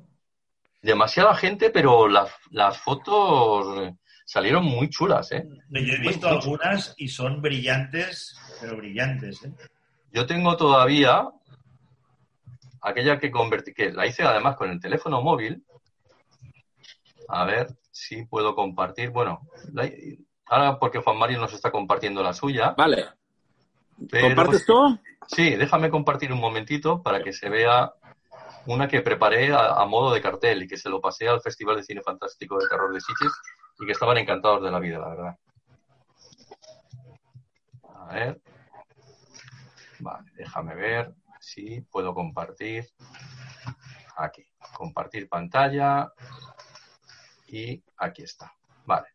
Es de- está en el Instagram ahora en estos momentos, pero esta foto donde se ve eh, este tipo que es disfrazado, porque es un tipo disfrazado, tal cual, no es ningún, no es eh, ninguna escultura. Bueno, luego le pusimos aquí estos titulares del Zombie Wall, Sitges Festival International Cinema Fantastic de Cataluña. Se les envió a los del festival e incluso me dieron hasta un pase para ir a ver películas de los, de lo agradecidos que estaban. O sea, que, Es, es que es de carátula, ¿eh? Es de carátula, es preciosa. eh, les encantó, les encantó. Esta lo- también lo pasé muy bien con esta, yo al menos. Y creo que había otra más, si no recuerdo mal, a ver, de las chulas. que- Ah, esta, esta, que todavía estoy compartiendo pantalla y podemos aprovechar. Esta la hicimos en Vic. Esta fue el día que se nos ocurrió ir a eh, rescatar nuestras máquinas de carrete e ir a hacer Ah, fotos. Al, al mercado medieval, ¿no? Al mercado medieval, sí, sí. Y aprovechando que estábamos eh, en el sitio donde se hacían los combates de, de capa y espada, Ajá. eh, vi que hacia el fondo aparecía una bruma así como muy, muy, muy chula. Ah, Y muy dije, pues, pues esta foto hay que, hay que hacerla, ¿no? Ah, bueno, tenéis una salida que yo tampoco fui, que también Mm. recuerdo que quedaron muy bien las fotos, que fue la de humos, ¿no? Sí, eso la La iba a de- decir. bueno, esta, esta fue, esta también es para explicar. Sí, sí, Esta- que- esta- estaba esperando que acabaras para, para no, comentarla. no- esta. no voy a muchas, pero las sigo todas. Esa fue espectacular. muy bonitas. Sí. Había una modelo, ¿verdad? Isabel Galicia. Había una modelo. Isabel, Ga- Isabel Galicia, que está haciendo ahora Ah, oye, por cierto, está haciendo de, de modelo y cada vez está subiendo más en el escalafón. ¿eh? por cierto. hace- eh, Ahí os envío una modelo, ¿eh? ah, ¿Sabéis quién es? La mujer de Xavi. Sí, joder, sí. Qué foto más bonita. Parece de National Geographic, ¿eh? sí, sí, ¿eh? Mm. Está- y además con un móvil y en un momento. Es una foto espectacular. Sí, sí. Mira, este es del cementerio. Wow. ¿Dónde te metiste? Bueno, era una ermita. Bueno, no, el mismo cementerio era como una ermita muy pequeñita. Y metí la cámara y hice la foto. Joder. Era una, una capilla, una capillita. Una capillita. Pero era solo esto. ¿eh? para rezar. Mm. Sí. Oye, una cosita que os quería preguntar, eh, Carlos, sobre todo, que supongo que tú sabrás más que, ¿no? que yo, que yo seguro, pero que es unas fotos que pasó hace poco Sanabria de una chica con un globo de agua que Sí, iba cogiendo figuras. sí. Eh, Esa, eh, ¿cómo, ¿Cómo es esa técnica? Es decir, lo importante allí que es el flash, El flash. el globo, ¿cómo funciona eso? El flash, el flash, porque esto se hace, bueno, eh, ahora Juan Mario te puede dar un dato, ahora te explico. ¿eh? Que Juan Mario nos está mostrando allí un, Sí, sí, sí. unas, eh, una de estas miniaturas, porque también hicimos una salida al Cataluña en miniatura. ¿eh? Estuvimos en el Cataluña en miniatura. No sé si recuerdo si es este año o el, o el anterior. Y, El mira, por, anterior dónde- debe eh, por ahí aparece Es esto de la, esta, mini- ¿eh? de la miniaturización. Pues esa que pasó Sanabria, José Sanabria, Ajá. es una foto de una modelo que está reventando un globo con agua, ¿no? Sí. Todo lo que tienes que ut- utilizar son velocidades muy altas, pero claro, lo tienes que sincronizar con el flash porque eso está hecho en un estudio. Y, Sí. por cierto, el agua cae al suelo, entonces lo que no se ve son los pies de la modelo que está metida dentro de una cubeta. fue- muy curioso porque en la Mm. secuencia él pasa la primera foto donde se ve la, la modelo en una bañera de plástico. Exacto, en una cubeta de plástico. sí. Exacto, ¿no? Pero es muy curioso porque hay una que parece que se agarre un collar de agua, Sí, un globo. sí, es un globo de estos que utilizan los, los, los mimos. Exacto. ¿No? Cuando eh, eh, ella misma es la que revienta el globo, supongo, con un alfiler o algo. Bueno, no creo que sea ella, sino que debe ser alguien que está echando un cable para explotar estos globos, ¿no? Son Pero- globos de agua. Entonces, lo más importante es la sincronización, porque los flashes, eh, como máximo, dado, da igual que sean flashes de estudio o flashes de mano de, de- estos de Strobis, lo máximo que pueden sincronizar por norma es 1 barra 250. Lo que pasa es que existe una característica, una función añadida de los eh, flashes más modernos que se llama High Speed Synchronization, algo así como HSS. Si tú activas el HSS, tú puedes eh, en realidad em, disparar, eh, es un poco más complejo de explicar porque no, no, está haciendo una foto, sino que está haciendo como varias, vamos a decir varias fotos, de, las cuales solamente se queda una, pero HSS mm, implica que pueda disparar, por ejemplo, a 1 barra 1000. Entonces, el flash se sincroniza a ese 1 barra 1000 y hace y pega el fogonazo correspondiente. Entonces, ¿qué te queda? Te queda eh, explotar ese globo en el mismo momento que se pega el fogonazo del flash. ¿Y eso cómo se consigue? De dos maneras. O de forma manual, aquello de a la de una, a la de dos y a la de tres, y le pegas un pinchazo. O bien lo haces em, con algún artilugio, que los hay. ¿eh? Por ejemplo, hay láseres que sincronizan directamente con artilugios de estos de tipo eh, triggers que, permiten pegar esos fogonazos directamente con la sincronización del flash de estudio o el flash Strobis, ¿no? Juan Mario, por ejemplo, tiene una especie de láser. Juan Mario ahora se nos ha ido, ¿está por ahí o no? No, no, no, es que ah. estaba buscando una foto sobre esto, sí. Porque tú tienes un cactus, ¿no? Sí, yo tengo el cactus, sí, que un día lo podemos utilizar para hacer una sesión. Y el Capture eh, hace esto, ¿no? Eh, funciona por láser. Sí, sí. Lo que hace es que en el momento en que cortas el láser, ¿vale? El, el, ¿cómo se llama? La, cámara se dispara. Y entonces nada. Sí, sí. Entonces a partir de ahí, pues tienes que utilizar la inventiva para ver, pues eso, ¿no? Como de que en el momento que se corte el láser, pues pegue el fogonazo. Entonces, bueno, pues eh, tienes que buscar a ver qué modo hay para, para o qué, se te ocurre para poder eh, sincronizar la secuencia de lo que quieres fotografiar con el trigger eh, que acabamos de citar. Entonces, pues bueno, pero se puede hacer, se puede hacer. Es simplemente una cuestión de, de técnica, sobre todo de técnica eh, tecnológica más que fotográfica. Pero está bien que la, que la mencionemos. Y en definitiva hemos hecho unas cuantas salidas. No sé si os ocurre alguna más, porque ya creo que estamos en, la, en el apartado final y ya podríamos ir finalizando. ¿Se os ocurre alguna salida más? Yo ya es que hemos hecho tantas que, que no sé. Bueno, yo he visto. No me viene ahora. Dime, dime. No, no, que hemos hecho, que hemos hecho muchas. Sí, bueno, entre las de este año y otras y otras que hemos hecho en años anteriores. ¿Eres, cuantas, ¿eh? ¿Eres tú, Carlos, el que las vas buscando? Sí, bueno, las voy buscando, pero siempre con la ayuda de ellos.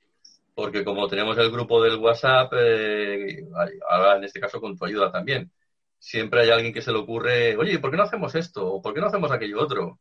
Y entonces, eh, cada vez que alguien dice algo, yo no digo nada, pero tengo un papelito y lo anoto. entonces, cuando llego, cuando llega al final de temporada, pues saco el papelito y entonces digo, a ver qué habían dicho. Y entonces a partir de ahí ya está. Porque, ahora se, le, olvida a todo el mundo, pero todo el mundo da ideas. ¿eh? A mí me gustaría proponer alguna, alguna salida donde podamos hacer fotos en movimiento, por ejemplo, una carrera de cars, de coches o de ciclismo incluso, ¿no? Bueno, este año tenemos una de mountain bike, ¿eh? Tenemos Hay una de, bicicletas, ¿verdad? sí, sí, sí, tenemos el campeonato de mountain bike, con lo cual si no hay inconvenientes con esto de la pandemia y demás, eh, está, prevista. Sí, sí, está, bueno, no recuerdo si es en, Cataluña seguro. ¿eh? En Barcelona no sabría decirte. Mira, esta es otra fotografía que hicimos en estudio. Wow. Estas de siluetas. Muy bonita. Esther. Esther, que por cierto, sabes que está embarazada, ¿no? Ah, no, no lo sabía.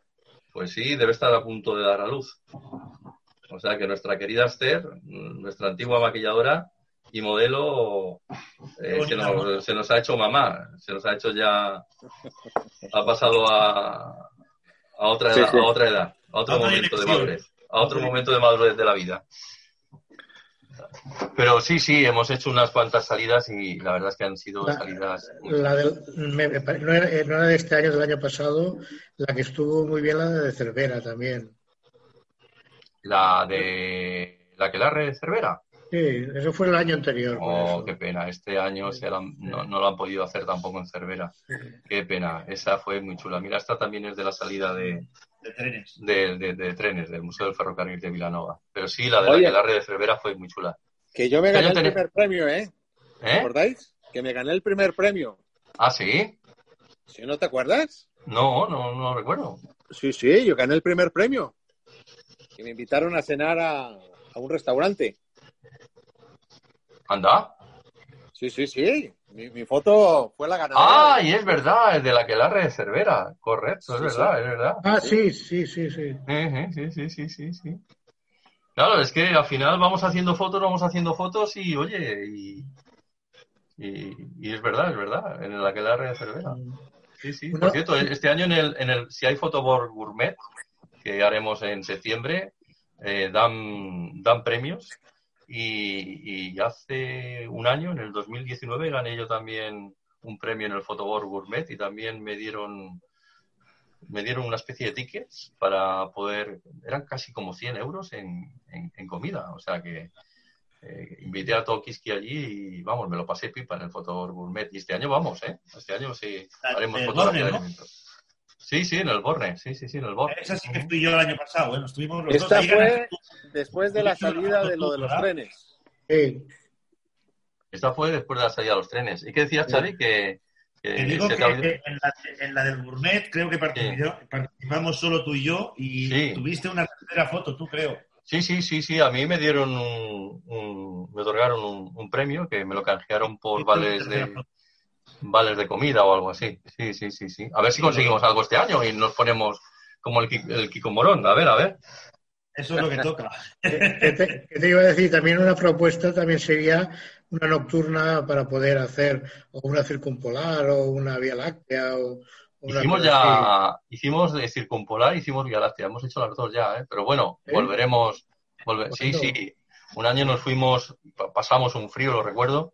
Estábamos, estuvimos en Garraf una noche, que Juan Mario también estaba allí. Y Sí, no, una, una Vía Láctea y pasamos un frío, me acuerdo. Y era septiembre ya, ¿eh? No, yo Sí, estuve sí. en Garraf, yo estuve en Garraf.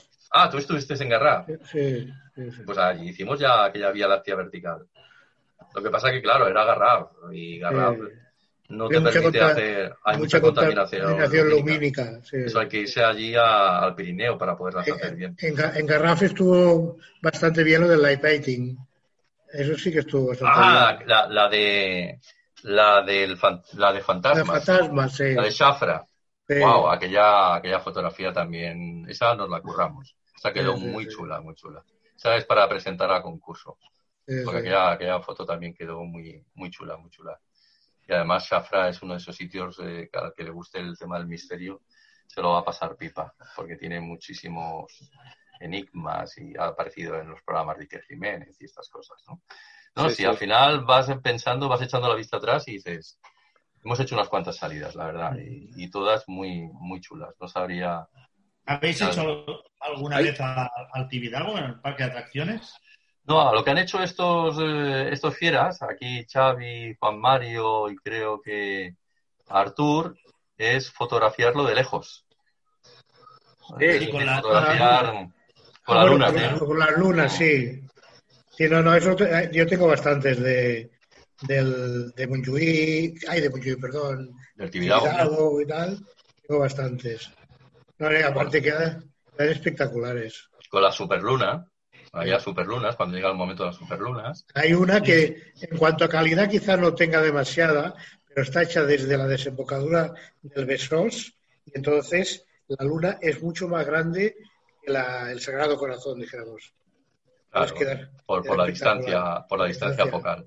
Sí, porque Y- al día, al día siguiente hicimos la misma desde Vallebrón, desde el hospital, y claro, quedó muy bonita también, pero era mucho más pequeña.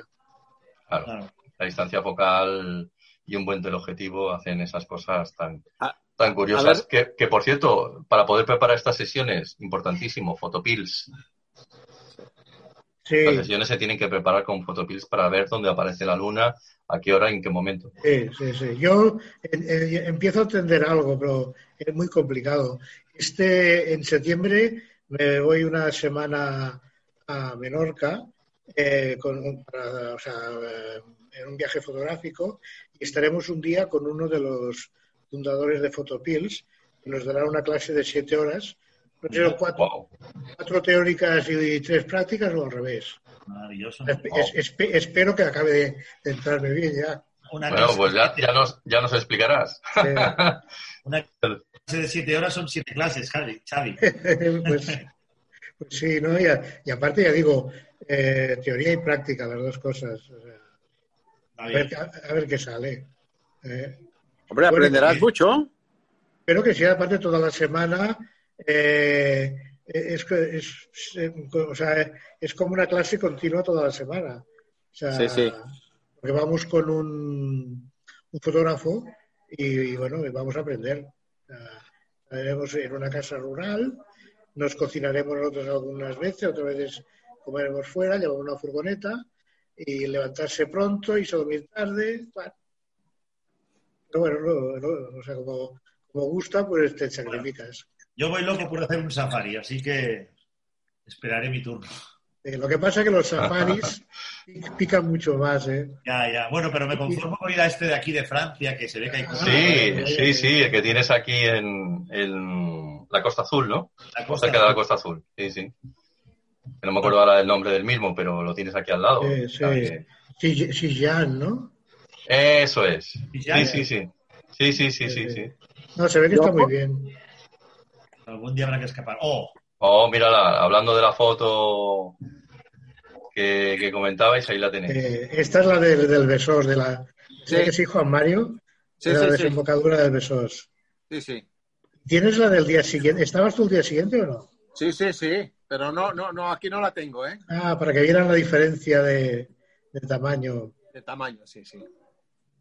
Brutal. ¿Qué voy a decir? Brutal. Pues yo he Bueno, tenido pues- la suerte, Mm.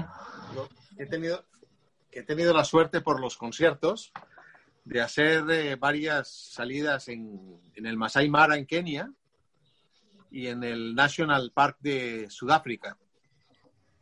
Tengo muchas fotos de allí, ¿eh?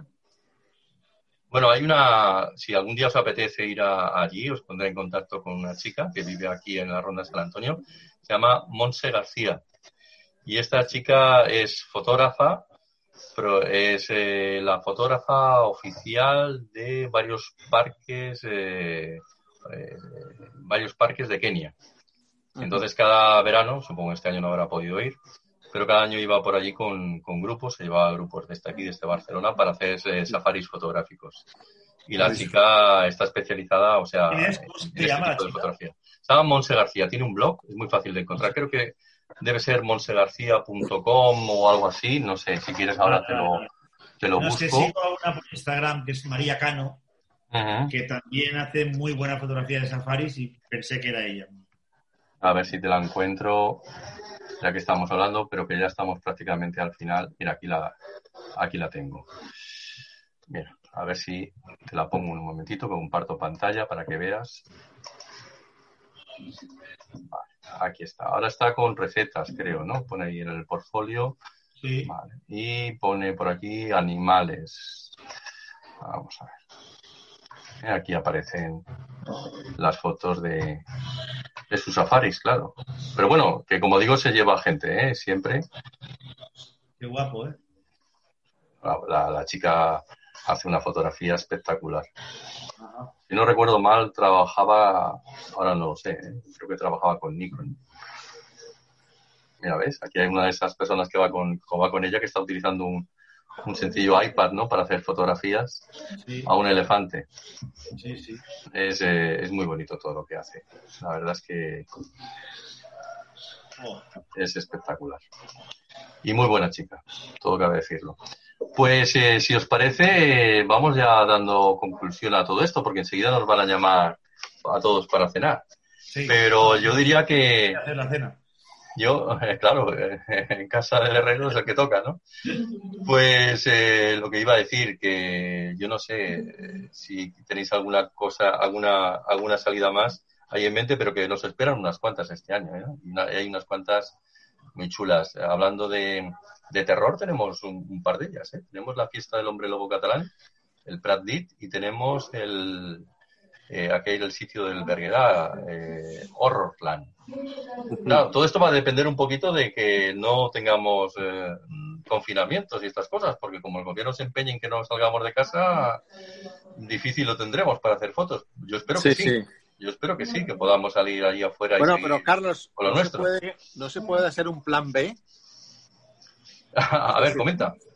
Bueno, digo, vamos a suponer, vamos a suponer que, que, pues es complicado salir, que, en fin, pues hacer, eh, hacer este curso a fotografías, por ejemplo, lo que te decía, vamos a hacer una fotografía de alta velocidad, una fotografía de macro. Sí, no, esta vez eh, aprovecharemos, como Sanabria tiene el estudio, eh, vamos a aprovecharnos de su estudio. aparte tengo otro amigo que tiene una sala diáfana allí en la calle Pelayo, que también la vamos a aprovechar este año, seguramente. o sea, mm. sí, sí, si por cualquier motivo no se puede salir, pues sí que podamos hacer, en vez de salir, pues un cursillo aquí en Barcelona, en la, claro, claro. la, ciudad. Claro, tener un plan B. Sí, haremos, intentaremos tener algún plan B, pero hay, hay muchas cosas. ¿eh? Para el próximo año Incluso hay un taller de drones fotográficos y otra de esas salidas acuáticas, ¿eh? que nos iremos donde estaba anteriormente el Bulli. Allí hay un resort espectacular y allí haremos otra de esas salidas bajo el mar. aprovechando que esperemos que lleguemos todos eh, al 2021 y sin problemas. O sea pues bueno, guardo la funda, ¿no? Guárdala, guárdala, guarda. Y Juan Mario tiene la suya, ¿eh? que también la, la compró, ¿eh? Bueno, la, la mía es esta. Para la GoPro. La de la GoPro. Lo que voy a comprar una que es mucho más grande, se llama Domo, para fotografiar el fondo del agua y también la de afuera. Ah, a la vez. Pero, pero todavía no ha salido para, la Hero uh, de 360 grados. Ah, qué bueno. Bueno, ya nos irás enseñando. O sea, que al final, entre unos y otros, entre unos y otros promete la, nueva temporada. Bueno, pues no sé, ¿queréis añadir alguna cosita? ¿O nos vamos ya? Nada, oye, pues muchísimas gracias, Carlos. Y, ya ves. Y bueno, nos vemos eh, pues en septiembre, ¿no? Septiembre. Nos vemos en septiembre. A, propósito, Carlos, para inscribirse, ¿qué hay que hacer? Porque todavía no se ha enviado nada, ¿no? Nada, no te preocupes. Luego a final de mes ya lo hablamos. Lo importante es tener el, calendario con las fechas, y ya están las de las salidas fotográficas, y meteré algunas, eh, no salidas, sino algunos encuentros virtuales, eh, porque me gustaría hacer un, taller de Affinity Photo en, en septiembre, también online, y otro de estos podcasts, pero ya en estudio fotográfico, que ya está hablado, para finales de septiembre, allí en, en la Plaza España, eh, en, en, el canal de radio correspondiente. Entonces ya, ya pasaré fechas, pero hasta final de mes no hablamos, no hay, no hay prisa. Para estas cosas no, hay prisa. Bueno, pues chicos, nos vamos yendo para cenar. Un placer. Pues, pues venga, hasta la próxima. Oye, buenas, fotos en, el verano, buenas fotos este verano. A ver, a ver, qué sale. hasta luego, hasta luego. Finalizamos este podcast de la Asociación Fotográfica Planeta Insólito.